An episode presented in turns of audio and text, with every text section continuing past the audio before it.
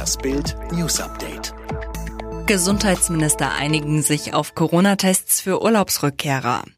Alle Urlaubsrückkehrer aus Risikogebieten sollen sich künftig gratis auf das Virus testen lassen können, und zwar sofort nach ihrer Ankunft an Flug- und Seehäfen. Laut Robert Koch Institut sind derzeit mehr als 100 Länder als Risikogebiete eingestuft, darunter Luxemburg, die USA, Ägypten oder Südafrika. Auch Reisende aus Nicht-Risikogebieten können künftig innerhalb von 72 Stunden Tests machen, sagte die Vorsitzende der Gesundheitsministerkonferenz Dilek Kalaitschi.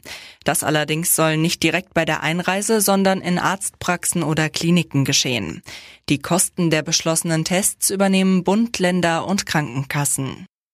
Mehr als die Hälfte der Deutschen ist für ein Tempolimit.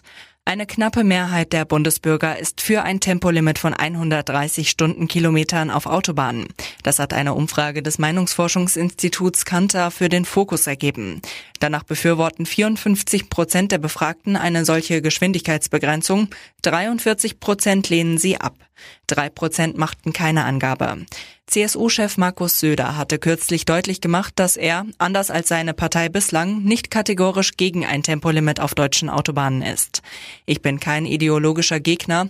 Tempobegrenzung kann an vielen Stellen helfen, aber ich bin auch kein Befürworter wie die Grünen, sagte er am vergangenen Sonntag im ZDF-Sommerinterview.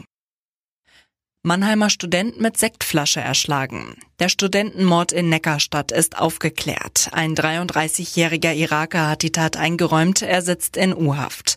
Der mutmaßliche Mörder wurde am 23. Juli in Homberg-Efze in Hessen von der 40-köpfigen Soko Lorbeer geschnappt. Polizeisprecher Christopher Weselek sagte, nach derzeitigem Ermittlungsstand gehen wir davon aus, dass der Tatverdächtige am 7. Juli gegen 17 Uhr dem Opfer in dessen Wohnung in der Neckarstadt eine ungeöffnete Sektflasche auf den Kopf schlug.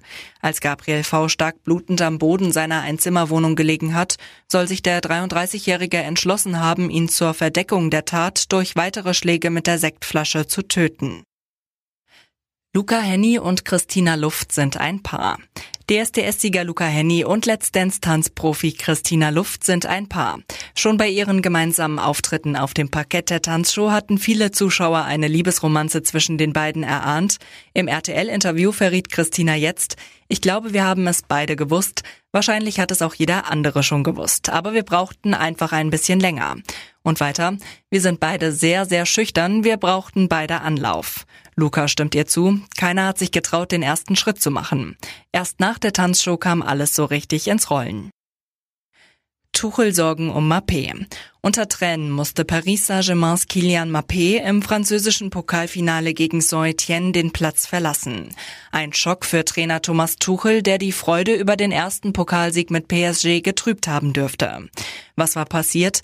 Gegenspieler Loic Parra rauschte in der 26. Minute mit vollem Tempo in den Megastar hinein und erwischte ihn mit dem Knie am rechten Knöchel. Der Franzose knickte übel um und wälzte sich minutenlang auf dem Rasen.